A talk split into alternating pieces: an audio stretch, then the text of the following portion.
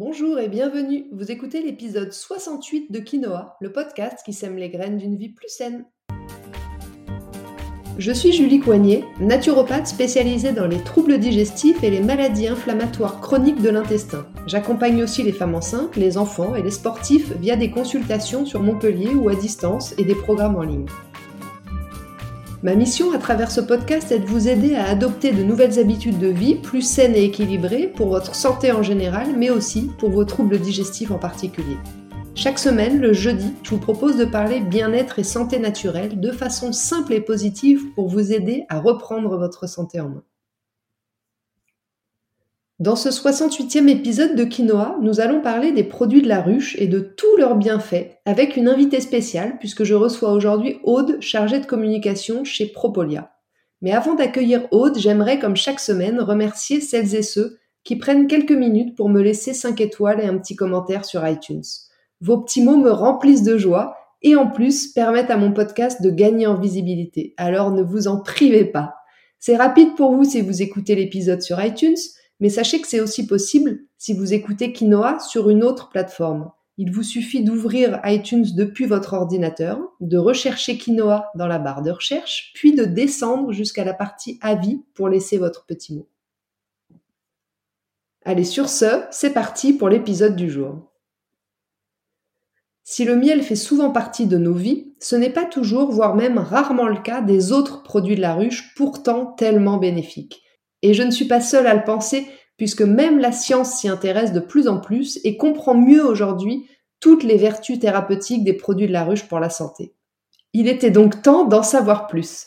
Et c'est pour cette raison que je reçois aujourd'hui Aude, en charge de la communication pour l'entreprise Propolia, une entreprise lancée en 1975 par un apiculteur passionné qui s'est très tôt intéressé à la propolis, bien avant beaucoup d'autres, et qui, après de nombreuses recherches et expérimentations, a créé en 1979 son premier produit dédié, la gomme de propolis. Aujourd'hui, l'offre s'est bien élargie, mais je vais laisser Aude nous en parler. Bonjour Aude, merci d'avoir répondu présente à mon, à mon appel pour le podcast. Est-ce que tu peux pour commencer te présenter peut-être rapidement pour que les gens sachent à qui nous avons affaire aujourd'hui, et puis présenter aussi Propolia, donc euh, la marque pour qui tu travailles, nous raconter un petit peu l'histoire et comment cette, euh, jolie marque est née. Oui, bonjour, avec plaisir. Donc, je m'appelle Aude Corbillet et je travaille chez Propolia depuis maintenant un peu plus de cinq ans, où je suis euh, chargée de communication visuelle. Donc, euh, on est une trentaine de salariés aujourd'hui, mais tout a commencé en 1979. Cette marque a été créée par un apiculteur qui s'appelle Marc-Alain Bernard, qui vraiment avait voilà un métier 100% apicole au départ de la récolte du miel et qui s'est petit à petit réintéressé au savoir qui concerne les autres produits de la ruche, comme la propolis notamment, qui est vraiment notre cœur de métier, et petit à petit a transformé son activité pour intégrer ces produits de la ruche dans des formules de compléments alimentaires, de cosmétiques et de soins pour animaux, et délaisser le métier vraiment de récolte du miel. À aujourd'hui, la société a bien grandi puisque ces cinq enfants ont repris, euh, enfin voilà, il y en a un qui a maintenant un petit peu quitté la société, mais quatre enfants Bernard ont tous repris, notamment Simon qui est le directeur à aujourd'hui. Et donc c'est une belle histoire de famille qui continue depuis 79 à Clermont-Lérault, dans l'Hérault où on fabrique tous nos produits, donc de vraiment la réception des matières premières que l'on travaille avec les apiculteurs partenaires, certains depuis le début, jusqu'à la commercialisation, vraiment la transformation, les expéditions, le conditionnement, le stockage, voilà, tout est fait à Clermont-Lérault. Et c'est à peu près maintenant ouais, plus de 120 références de soins des produits de la ruche. Euh, ça va de la sphère euh, ORL à, aux soins de la peau, puisque bon, on en parlera un petit peu plus tard, mais les produits de la ruche ont plein de super propriétés pour euh, notre santé notre corps. Magnifique, tu m'as fait la transition parfaite. Merci pour cette jolie présentation. Donc vous comprendrez, chers auditeurs, pourquoi je suis allée vers Propolia. Euh, déjà pour pour l'histoire, pour la qualité, pour le savoir-faire, et puis pour la proximité, puisque comme vous le savez, je suis à Montpellier, ils sont à Clermont-Lérault, donc nous sommes tout à fait voisins. Donc justement, comme tu disais si bien, Aude, est-ce que tu peux nous expliquer pourquoi les produits de la ruche sont-ils si précieux pour soutenir notre santé Quels sont les bienfaits? Est-ce que tu peux déjà peut-être nous présenter les différents produits de la ruche et puis ensuite nous dire quelques mots sur chacun? Oui, bien sûr. Alors, les produits de la ruche, on en dénombre cinq. Nous, celui qui vraiment, bah, comme notre nom l'indique, euh, nous représente le mieux, c'est la propolis, même s'il y a également le miel, la gelée royale, la cire d'abeille et le pollen. Donc, la propolis, on l'appelle un peu le couteau suisse de la ruche on retrouve des traces de son utilisation il y a déjà des millénaires, même dans l'Égypte ancienne, et en fait c'est un savoir qui s'était complètement perdu, alors qu'il y a vraiment des propriétés euh, incroyables. Les abeilles, elles, elles s'en servent dans la ruche comme euh, un bouclier antibactérien et antifongique. Ça va être vraiment le défenseur naturel de la ruche, donc c'est comme ça qu'on l'appelle, et elles s'en servent, euh, voilà, pour gérer toutes sortes d'agressions extérieures. La petite histoire un peu marrante, c'est que Monsieur Bernard, du coup, à l'époque, avait trouvé une souris qui avait été momifiée dans la propolis, en fait, elle s'était introduite dans la ruche, les abeilles l'avaient tuée, mais comme elle pouvait pas la sortir parce que c'est trop gros pour elle, elle l'avait complètement embaumée dans la propolis afin qu'elle ne pourrisse pas et qu'elle apporte pas de microbes ou de voilà bactéries dans la ruche. Et il l'a sortie complètement intacte des années plus tard, euh, enfin ou presque intacte en tout cas. Et, euh, et c'est un peu la même utilisation qu'il y avait dans l'Égypte pour des soins de beauté ou d'embaumement. Et donc à aujourd'hui vraiment pour le corps humain, en fait, c'est un peu pareil. Elle est euh, donc euh, antifongique, antibactérienne. On la surnomme un peu l'antibiotique naturel dans le milieu et anti-inflammatoire. Euh, donc vraiment, ça a des super propriétés, soit en sphère interne ou également en application cutanée pour la cicatrisation ou les petits problèmes de peau, les imperfections, etc. Okay, donc ça, c'est c'est le super ingrédient qu'on récolte euh, à l'aide de grilles dans la ruche, que les abeilles récoltent elles sur les bourgeons. Elles vont apporter plein de bonnes choses que elles, elles ajoutent en plus avant de créer cette résine que nous on viendra chercher, euh, voilà, avec les apiculteurs. Ensuite, il y a le miel, qui est sûrement le plus connu des produits de la ruche, mhm. qui lui aussi a plein de bonnes propriétés en plus d'être délicieux quand on aime ça. Euh, également en application cutanée, tout comme euh, le fait de l'ingérer. Sur la peau ou sur les cheveux, il est aussi connu pour ça. Il va être hydratant, humectant et un petit peu cicatrisant. Il y a certains hôpitaux qui traitent euh, des plaies au miel pour la cicatrisation.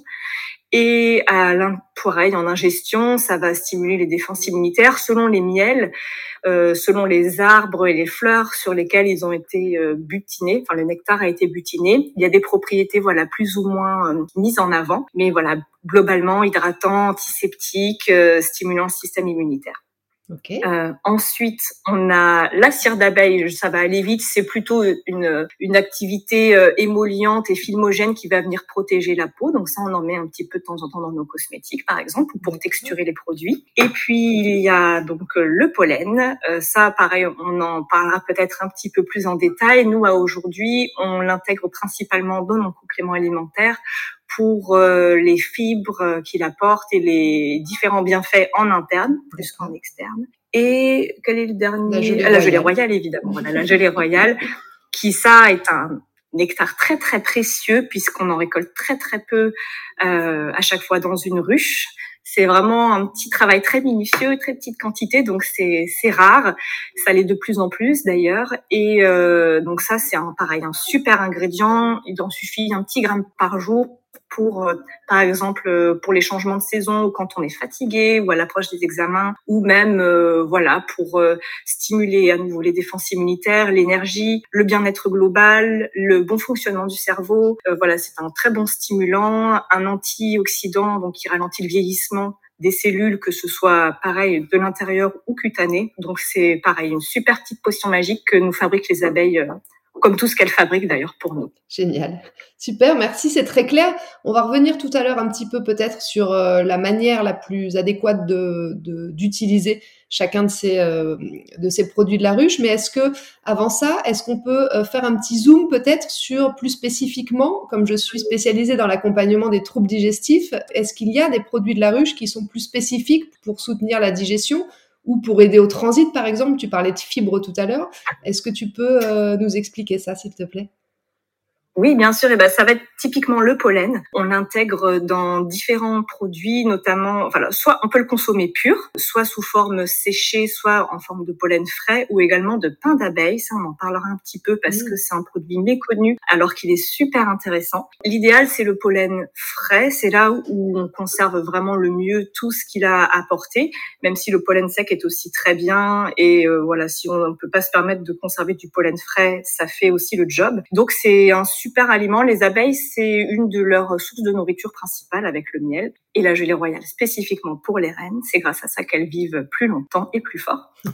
Donc dans le dans le pollen en fait, il y a énormément de choses. Il est très riche en nutriments, il y a beaucoup de protéines. Si on rapporte au gramme, en fait, c'est plus riche en protéines que de la viande par exemple, et notamment beaucoup d'acides aminés essentiels pour le corps, les fibres comme on disait, et aussi plein de minéraux comme le calcium, le sélénium, le cuivre, etc.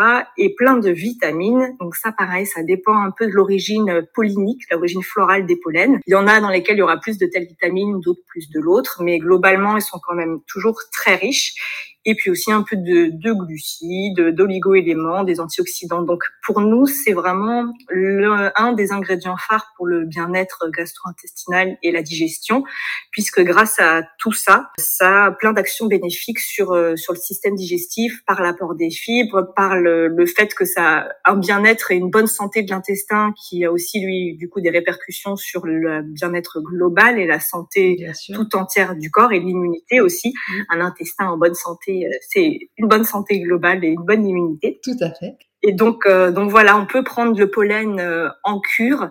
Euh, donc il y a des barquettes tout entières. Vous prenez une petite cuillère à café que vous pouvez diluer dans un smoothie ou à saupoudrer sur une salade ou à intégrer dans un bol, un granola bol par exemple. Donc c'est même recommandé de le consommer en même temps que votre bol alimentaire, plus que tout seul. Et donc il y a cette variante du pollen que chez nous on appelle le pain d'abeille ou bee bread, c'est un anglicisme aussi qui est un petit peu utilisé, qui est du pollen que les abeilles euh, cold mat dans, dans, les alvéoles en y ajoutant du miel et d'autres petites substances qui fait qu'en fait il va fermenter naturellement et il va contenir encore plus d'acides lactiques qui vont avoir un effet probiotique encore plus puissant que le pollen classique entre guillemets. Et ce pain d'abeille, du coup, nous on le récolte. Euh, il a la forme d'alvéole. Ça fait comme des petites, voilà, des petites billes en forme d'alvéole un peu marron. Et de par sa, sa semi-fermentation qui a commencé, en fait, il a lui aussi des vertus décuplées, on va dire, pour le bien-être gastro-intestinal et, euh, et la digestion. Donc euh, ça, c'est plus méconnu, alors que c'est vraiment un super produit très très intéressant. Et puis après également la propolis, qui elle, par ses vertus anti-inflammatoires, un peu euh, voilà antibactérienne, etc. a aussi de bah, des vertus intéressantes qui agissent en, synergie avec le pollen pour euh, si on a des douleurs accompagnées de nos troubles digestifs, voilà, elle va venir faire un peu le job là-dessus. Donc euh, ça peut se prendre tel quel, c'est pur produit ou aussi en gélule ou en infusion. Ok.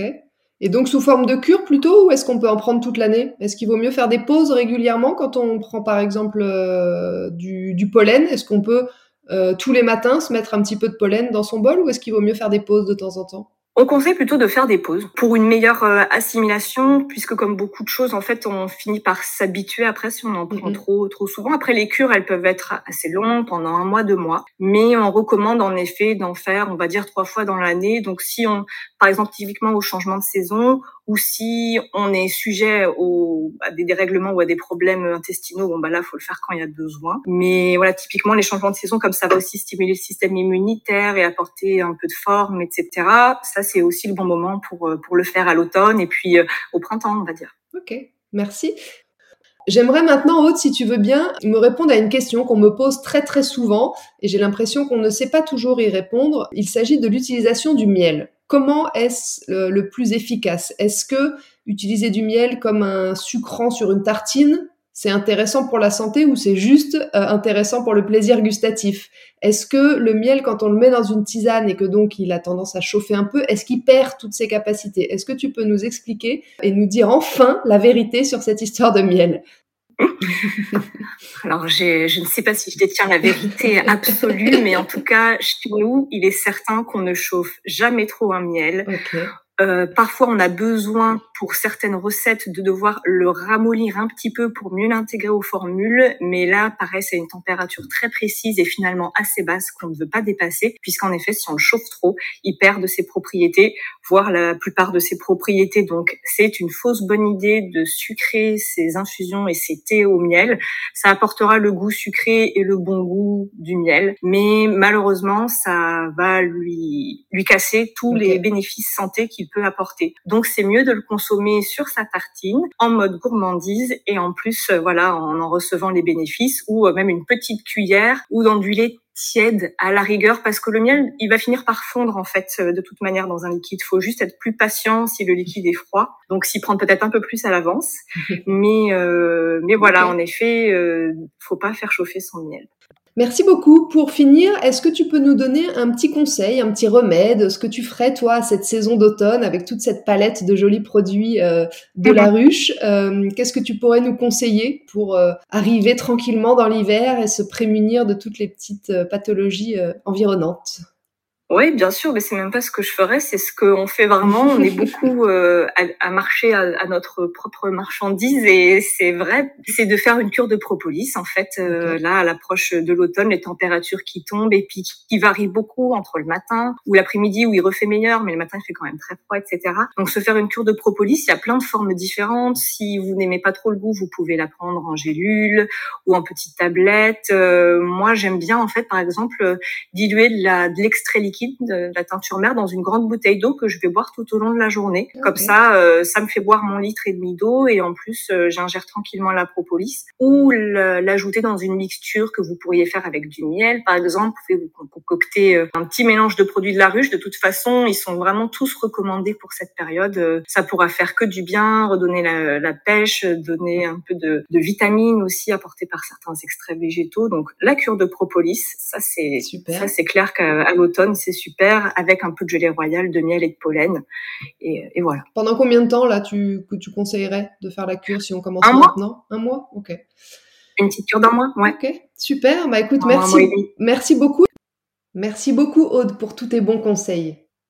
Si vous voulez en savoir plus sur les produits Propolia, je vous invite à aller faire un petit tour sur leur site. Et si vous voulez débuter une cure d'automne, je vous conseille, comme Aude, la Propolis en teinture mère ou alors le produit phare de chez Propolia qui s'appelle Énergie Vitale, idéal pour soutenir l'immunité et faire le plein de vitalité, tout ce dont on a besoin en ce moment. Voilà, sur ce, l'épisode 68 de Quinoa touche à sa fin. Je vous remercie de m'avoir écouté jusqu'ici, j'espère qu'il vous a plu. Vous retrouverez tous les liens dont je parle un peu plus haut dans la description du podcast. Si vous pensez que ce sujet peut intéresser certains de vos amis, n'hésitez bien sûr pas à leur transférer ou à le partager sur vos réseaux sociaux.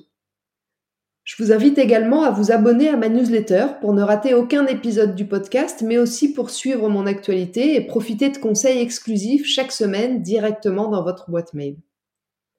La semaine prochaine, dans l'épisode 69 de Quinoa, nous allons parler des maux de ventre et je vais vous expliquer comment savoir si c'est plutôt votre ventre ou plutôt votre estomac qui vous parle. Je vous explique tout ça la semaine prochaine. En attendant, si vous voulez me faire un petit coucou ou échanger, J'en serais vraiment ravie et je vous invite à me rejoindre sur Instagram juliecoignet-du8 naturopathe. Et n'oubliez pas, comme le disait très bien l'abbé Pierre, il ne faut pas attendre d'être parfait pour commencer quelque chose de bien. À bientôt!